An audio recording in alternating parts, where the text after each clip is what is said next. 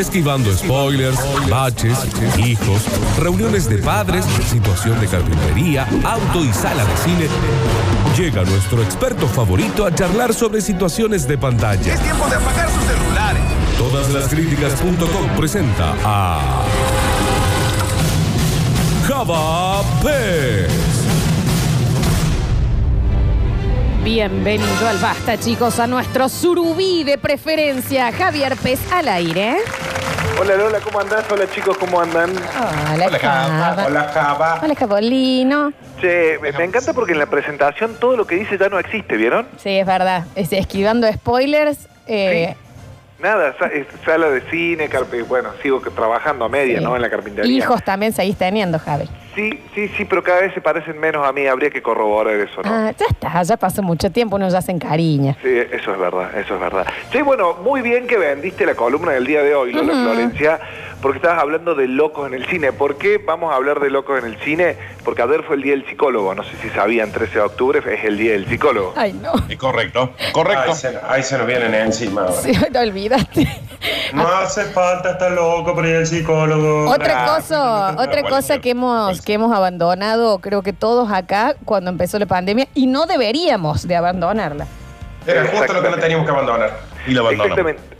Che, y como vos bien decías, Lola, de locos, no necesariamente estamos hablando de personajes desequilibrados, viste, que son eh, un asesino en serie tipo eh, el Guasón, por ejemplo, ¿no? Que era Claro. claramente un asesino y claramente un personaje que tenía un montón de trastornos psicológicos, ¿no? Eso.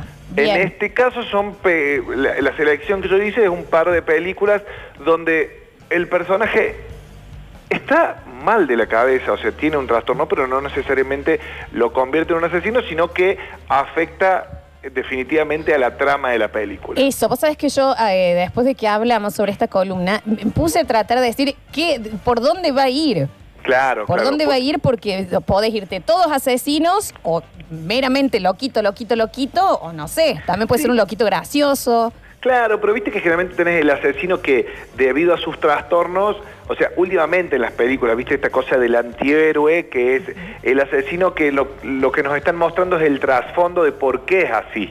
Y desde más, de más está decir, que me vas a permitir, creo que Nardo me va a apoyar, que aclaremos que decimos loquito, entendemos que debe Yo haber. puedo apoyar también. ¿Me entendés? Enfermedades, para que no nos digan eso en realidad, este sí, personaje sí. sufría esquizofrenia, lo, este, se entiende. Es de series y películas y, y es un programa de humor. Bien. Eh, ¿Quién nos y- iba a decir en- hace un año, dos años que íbamos a llegar a hacer el programa explicando todo lo que te íbamos a decir Eh, bueno. después por las dudas? Y bueno, igual. Es verdad, ¿no? Hay como una especie de mea culpa, uno no va, uno va explicando todo lo que va diciendo. Hay muchas ganas de ofenderse también. ¿eh? Claro, y convengamos que yo soy un crítico de cine que soy carpintero. También, también. Bueno, eso partiendo de la base. Bien, Java. Bueno, vamos con la primera. Seguramente eh, todos la vieron. Es más, lo más gracioso de todo es que las dos primeras son del mismo director. Estoy hablando de Martin Scorsese y la primera película que voy a que traigo a colación es la protagonizada por Leo DiCaprio, La Isla Siniestra. Bien. Qué bien, Qué qué bien. Sí. ¿Recuerdan? Creo que todos la vimos. Leo DiCaprio, Mark Ruffalo, ¿no? Eh, esta especie de increíble Hulk, eh, mucho más joven. Es una película no tan vieja, tiene tan solo tiene tan solo 10 años, La Isla Siniestra, que nos contaba lo que le pasaba a este detective que era Leonardo DiCaprio cuando va en 1954 a una, a una isla donde hay un, un loquero. No sé si está bien dicha la palabra loquero. Manicomio, manicomio. Sí, Sí, tengo miedo que- por, por favor, te lo pido. No, no le digan lo que. Es manicomio, Sí, manicomio. Uno hace todo con miedo, loco. Un, Pero- un manicomio muy antiguo en una isla. Sí, en, en una isla cerca del puerto de Boston, donde él va a investigar justamente la desaparición del paciente 67 que se llamaba Rachel Solando. Qué película, che.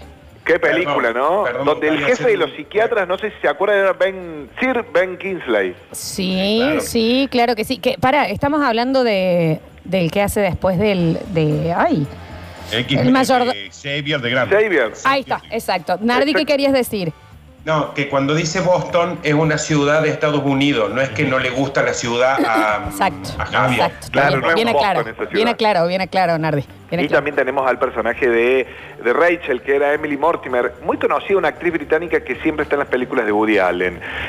Grandísima película, La Isla Siniestra. Si no la vieron, pueden hacerlo, está en Netflix. Eh, es increíble, sí, para verla. Y estuviste muy bien porque no spoileaste. eh, yo chequeé rápidamente, era del 2005, así que no hubiese sido tan grave el spoiler. Pero como lo pudimos hacer sin spoilear, mírenla. Javier Chesel tiene algo para decir. Me parece que no es el, el dueño del manicomio, no es el, el director del manicomio, no es Xavier, no es el que hizo Mahatma Gandhi.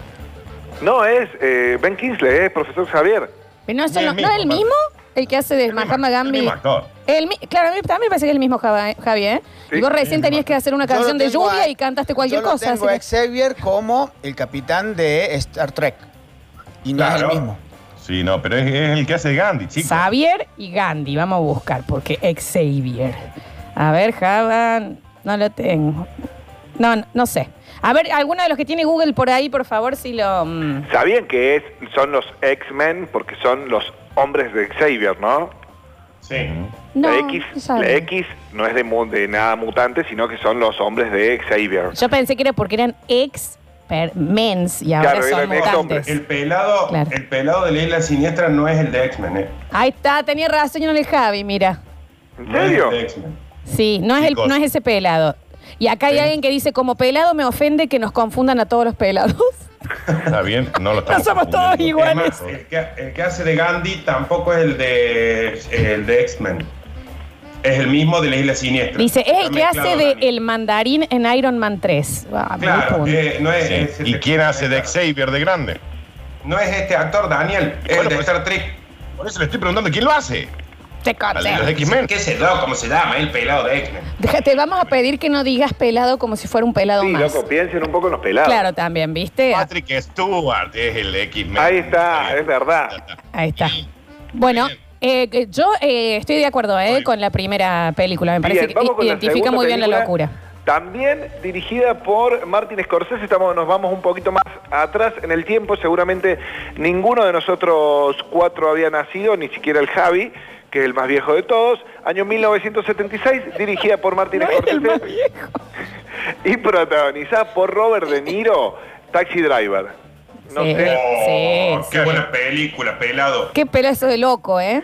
qué Ay, pedazo de loco, tenemos a Robert De Niro, tenemos a Harvey Keitel, tenemos a Jodie Foster con nueve años. Sí, No, verdad. muy, pero muy jovencita. Recordemos la historia de Taxi Driver, que era el protagonista de el que interpretaba a De Niro, que era Travis, que era un ex marín, muy solitario, muy deprimido, que luego de volver de la guerra de Vietnam, él tenía, eh, y al vivir en Nueva York, a mediados de los 70, más o menos por ahí, tenía insomnio el- la, de la posguerra que le quedó y empieza a manejar un taxi donde empieza a relacionarse con prosenetas, con una, se enamora de una chica que conduce la campaña de un senador, un montón de cosas bastante turbias.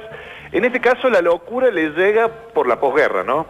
Claro, eh, es el, por el trauma, el, ¿cómo se llama? El Sí, trauma pos- posguerra. eh, Sí, eh, tiene nombre. Creo que una... estrés estrés post-trauma, exacto, Si no gracias, es el mejor loquito, es, está entre los tres mejores loquitos del cine este, ¿eh? Sí, Loquito, es, es- loquito. Es impresionante lo que hace. Aparte, acostumbrados ahora a verlo a, a De Niro ya de grande, verlo acá tan joven, ¿no? Eh, y encima bien marcado, porque ¿no? Eso. Eh, varias escenas salen en cuero, Sí. se hace como un corte punk. eh, y es, es un joven de 25, 30 años. Sí, totalmente. Qué buena peli. Es raro verlo, es verdad. En especial, bueno, la, la mítica imagen de él en el espejo, ya con la cresta, todo marcado. Vos decís, señor, ¿por qué es así? Sea Robert De Niro, tranquilo. Vuelva a ser usted. Qué bien. bien. Está eh, eh, a tener en cuenta, eh, no sé si la sacaron de Netflix, no sé si alguno, ya que estamos todos en casa, podríamos ver si alguno que tenga la cuenta de Netflix cerca, pero me parece que la sacaron del catálogo. A ver, A chiquis. ver, a ver. Ah, Fíjense, por favor. ah, Sí. Pero igual, hasta ahora dos bien, ¿eh? ¿Cuántas son, Java?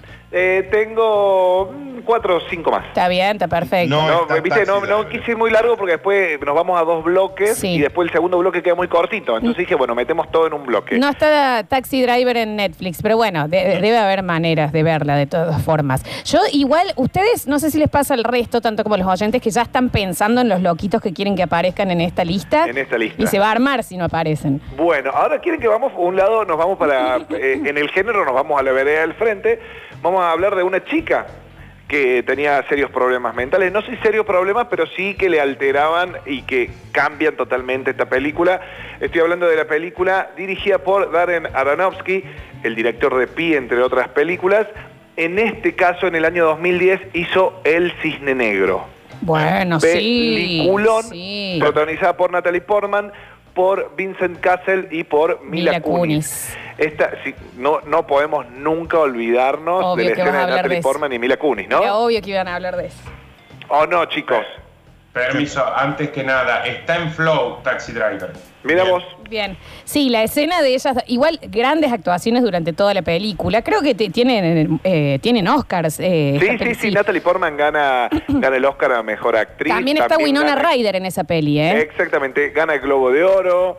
Eh, Qué es peli. una película muy perturbadora. Y muy tiene per- una escena en donde todas las mujeres tiramos la heterosexualidad al río Suquía. ¿Qué peli? O a lo que queda de él. Eh, convengamos que Aronofsky, eh, gran director, él es el director de Requiem para un sueño, no sé si se recuerdan, si hablamos de películas traumáticas, Uh, él me parece sí. que siempre viene a la cabeza. Sí, sí. El tipo viene a hacer como, como su- eh, quiere filmar como su especie de versión del lago de los cisnes, justamente con Natalie Portman como protagonista, una Natalie Portman que ve en Mila Kunis como un oponente, Eh, con una, no, sin tirar spoilers, Sí. eh, la escena a la que ella le salen plumas es una cosa de loco. Genial. descomunal. Pero bueno, todo, todo, eh, todo lo que afecta a la trama en esta película son los problemas psicológicos de Natalie Portman. Sí, Sí. Che, eh, Java, y aparte es una peli que, eh, agarrando una temática que no a mucha gente le interesa, que eh, gira todo alrededor de lo que es la, digamos, la, la conducta de las eh, bailarinas de ballet, arman un peliculón que aunque no te guste nada de eso, eh, es muy llevadera, es muy entretenida. Sí, sí, sí, increíble también la música, si no me equivoco, la música es de Trent Reznor, que siempre labura con él. Así que es como una cosa. Recordemos que él, cuando le preguntan sobre esta película, Aronofsky venía a ser el luchador. Oh, bien. ¿Entendés? Era- Y entonces dice, bueno, ahora me quiero ir para el otro lado, justamente, ya hice una sobre un hombre, quiero hacer una sobre una mujer, donde tiene que estar en esta cosa de, de la competencia y de personajes que no están del todo enteros. El Ah. Cisne Negro, peliculón del año 2010, se encuentra en un montón de plataformas, fue muy conocida y la mayoría de las personas la vieron. Sí, hasta ahora, chiquis, ¿el resto qué opina? Yo, yo- yo, no, estoy obsesionado con la escena esa y estaba pensando en eso que decía Lola de que a uno aunque no le importe el, el- la, bueno la danza El ballet, eso, sí. es lo que tiene mucho mucho eh, Hollywood, ¿no? Que nos hace ver películas de cosas o deporte que no tenemos idea, pero metemos en la película. Total, total. Película- Hoy tengo en la tantas que las ganas dos de que- que actrices tuvieron- muchos- Más de un ¿Cómo, año. Dani? que tengo tantas ganas de que nombre un montón de personajes que tengo en la Sí, cabeza. sí, sí, yo también igual, sí, sí. Rápidamente, bueno, les contaba, eh, las dos actrices más de un año practicando ballet y lo- las academias más importantes del mundo participaron en la película organizando las escenas de ballet, que es una cosa coreográfica hermosa lo que se ve. Sí, sí, sí, totalmente. Bueno, ahora sí, seguramente esta está en tu cabeza, eh, Dani, porque la dirige. David Fincher, el crack de David Fincher, Yo sabía, y yo la sabía. protagoniza nada más y nada menos que Edward Norton, Brad Pitt Sí. Elena Boham Sí, Carter. sí, Es decir, Jared Leto también está en esta película y Meat Love. y- Meat Love, sí, el señor de la- Exactamente, estoy hablando de El Club ¿Y de la Pelea, no? película protagonizada por Edward Norton, que nunca le sabemos el nombre, y que él se, se asocia a un vendedor de jabones llamado Tyler Darden, que es justamente Brad Pitt, y comienzan un club de la pelea. Tremenda película sobre personajes que tienen trastornos, ¿no? El Espectacular. loquito, el loquito es Edward Norton. Claro, claro, el loquito de Edward Norton, porque ¿qué podemos decir de Brad Pitt si no existe? Claro, sí, chicos, y no, no se quejen por spoiler, a ver. No, estamos hablando del año 99. Claro. Brad Pitt es él. Brad Sí, Pitt sí. es él, ¿no? Bueno, igual tampoco hace 99. falta tanto, pero sí, eh, básicamente es una película que gira en eso. Igual, grande actor Edward Norton en todo lo que es, eh, bueno, él ha hecho de, de loco, de malo, de discapacitado. De nazi. o sea, de nazi, o sea, tiene un rubro así, ha hecho todo tipo de papeles. Ha hecho también comedias románticas. Claro, pero ya pasó la época la dorada de Edward Norton. Vos decís, para mí va a ser tipo de de acá 20 años o 30, es como el nuevo Robert De Niro nuestro. Claro, va a le quedar falta ahí. una actuación consagratoria para que yo, che, mirá a Edward Norton y lo recordás por todo lo que hizo. Y ahí el tipo como que queda atrás. Pero vos sabés que últimamente ha desaparecido de la escena. Sí, cayó, Sí, cayó, cayó, sí. Lo que le pasa, por ejemplo, que el Club de la Pelea, que para nuestra generación, para mí, es una película de culto, Sí. el que destaca ahí es Brad Pitt. Sí. Cuando la gente Sí, se acuerda del Club de la Pelea, de 10 personas, 7 se acuerdan de, de- más de Brad Pitt que de Edward Norton. Ah. Pa- Para mí no está en el lugar que tendría que estar Edward Norton. No sé. Bueno, yo di- ahí en- disiento un poquito. Yo como que me, me parece que me acuerdo un poquito más de él. S- Claramente ahora estoy también. recordando las escenas de Brad Pitt abriendo la puerta en cuero, eh, pero y, y me desconcentro. Pero, ojo, yo voy más a Edward Norton. ¿eh? no digo que haya estado mejor Brad Pitt. No, pero la no, gente se entiendo. acuerda como una peli de Brad Pitt. Sí, sí, entiendo, entiendo lo que decís, pero no sé, capaz que yo soy más fan de, mm, de, de Edward Norton, no sé. Igual acá ya llegó, chicos, ¿eh? Pueden dejar de spoilear 99. Año 99. Del año 99. Señor, 99. Dame una más, Javi.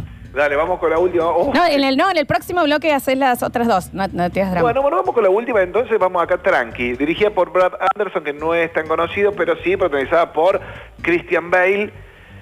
Eh, estoy hablando del maquinista. Ay, por Oh, favor. Qué maravilla. Pobre, pero acá una cosa, eh, es una película del año 2004, un suspenso psicológico tremendo, porque uno va viendo el desgaste que tiene este personaje. Y cuando nos damos cuenta por qué, porque viste es como que toda la película, eh, generalmente cu- cuando volvemos a Taxi Driver, vos sabes, bueno, este tipo viene de la guerra, tiene con todo este trastorno, Eh, pero en el caso del maquinista nunca sabemos, nunca sabemos hasta cerca del final por qué el, el- el personaje está sufriendo lo que está sufriendo. Exacto. Y Bueno. cuando te enteras es una cosa que te desbasta. No le digas, por no, no, favor. obvio que no. No le digas. 16 años tiene la película. Sí, ya sé, pero bueno, estamos tratando de evitar. Pero sí, ah, bueno, y obviamente una de las transformaciones físicas de actor protagonista más fuertes que hemos visto en Sí. todas las películas, creo. Sin no, lugar a no- dudas, no se me ocurre película- otra, capaz que mm, en la de eh, Dallas Buyers Club hay otra así, pero el También, maquinista fue sí. increíble. Sí, ahí lo tenemos a el Matthew pero en este Sí. caso lo que hace justamente el, el personaje de Christian Bale es descomunal, porque es una cosa que no hay ningún efecto especial y el tipo, no sé, pesa 45, 50 kilos. Eso estaba viendo justo cuánto pesaba Christian Bale ahí en, en ese momento, porque fue... eh, 50, 50 sí, kilos. 50 kilos Sí. pesaba, chicos. Y después lo tenemos en películas con más de 120 kilos. Sí, total, total. No, increíble, increíble lo que hace ahí. Porque es verdad lo que dice Nardo, en, en Monster también hay una transformación increíble, Sí. pero en, en este caso es meramente del actor. Sí, sí, que se debe haber muerto de hambre por el guaso. Sí. Sí, bajó 28 kilos para la película. Eh, es un montón. Me vendría muy bien filmar una película de este tipo. Dice que lo único que eh, era café sin azúcar y una manzana. Eso era todo lo que comía. Está bien, Cristian, no hacía falta matarse tampoco por la película, ¿no? ¿Cuánto querías cobrar? Sí, increíble. Bien, Jábate. Ah, no, tenemos tiempo, tenemos tiempo. Seguimos. Bueno, entonces eh, tiramos la- la- la- las últimas dos. Te tiro una y si vos, eh, si me queda un poquito de tiempo, tiramos la otra. Vale. Nos vamos rápidamente, dirigida por Ron Howard. eh, tremenda película. Creo que toda, esta sí la vimos todo porque es una película bastante ATP, bastante Hallmark, bastante cinecanal, protagonizada por Russell Crowe. Estoy hablando de Una mente brillante. Oh. Eh, Es una Eh, película que uno la ve de niño, es una película del año 1900, eh, si no me equivoco es del 98, rápidamente. ¿Tan vieja, Java? No, no. 2001. 2001. Claro, 2001. el del 98 es el, es el libro, la película del 2001, bueno, pero tiene 20 años, ¿no? O sea que la vimos nosotros entre nuestros 15 y nuestros 20 años. Eh, poquito menos. es una película bastante ATP que cuenta el trastorno de este de John Nash, del entrañable John Nash, que era un genio matemático, y cómo a través de una beca y cómo a través de varios... Historia verdadera, ¿no? Sí, eh, sí. Y con eh, su compañero de cuarto, otro actor que desapareció, Paul Bettany. Sí. Que, que siempre hace como, hacía igual medio el, el mismo papel, siempre puede ser. Sí, era como que estaba bastante encasillado, ¿no? Sí, sí, sí. El chico que no estaba bien coloreado. Está bien, Javier, estamos tratando Un- un de sol. Estamos tratando de evitar las ofensas. Pero también, viste, unas oleadas te pedimos. No, no. Sí, acá está Jennifer Connelly, también labura en la película, Christopher Plummer, Bueno, Ed Harris, eh, Paul Bettany es eh, visión de en Los Vengadores, ¿no? Exactamente. Chicos, Jennifer eh, Connelly no gana mm, o no estuvo nominada como mejor actriz de reparto ahí, que tiene Lo esa gana, escena. lo gana ahí Jennifer está, Connelly. que ponen la escena de ella cuando rompe el espejo. No sé si se ubican que este, que ay, me ha hecho tan mal esa escena a Ah, mí. Lo, lo- lo curioso es que están, estuvo nominada en eh, ocho premios de la Academia, esta película, gana cuatro, y gana mejor película, mejor director, mejor actriz y mejor guion. No gana Russell Crowe como mejor actor. ¿Y por qué no es mejor? No, no, ella te actuó mejor. te Ella es, digo. mucho, ella, ella es mejor que él. Sí, muy bien, muy bien. Sí, este es un personaje, pero él ¿viste? tenía mucho trastorno de la personalidad. o sea, Qué película, chiquis, ¿no? muy, pero... Ah, No, si no me equivoco, perdón. La escena de las lapiceras, Lola, perdona que te interrumpa. Sí, sí. Oh. No, tremendo. Y la del bebé y la bañera también a mí me hizo mal. Uy, eso era terrible, tremenda. Y terrible. recuerden que el año anterior Russell Crowe había ganado mejor actor por El El Gladiador. gladiador, claro, fue la época de oro. Chicos, y la nenita que se le aparece a John Nash, no es Dakota Fanning, ¿no? Mm, no. Ay, No, No, no. ¿no? Bueno, ok, No, no, ok, no, ok, ok, ok. Nos quedan dos minutos, Java, así que sí entra perfecto. Vamos con la Ah, última, that's what she vamos con la said. última. Le- les cuento, dejo afuera tres y les cuento esta. Las que dejo afuera, Psicosis, donde el, perto- el personaje de Psicosis eh, queda, queda totalmente afuera. Dejamos afuera a los protagonistas de La Naranja Mecánica, que si no la vieron, merecen ver esa película. Es gran película por Stanley Está Kubrick. bien, Daniel.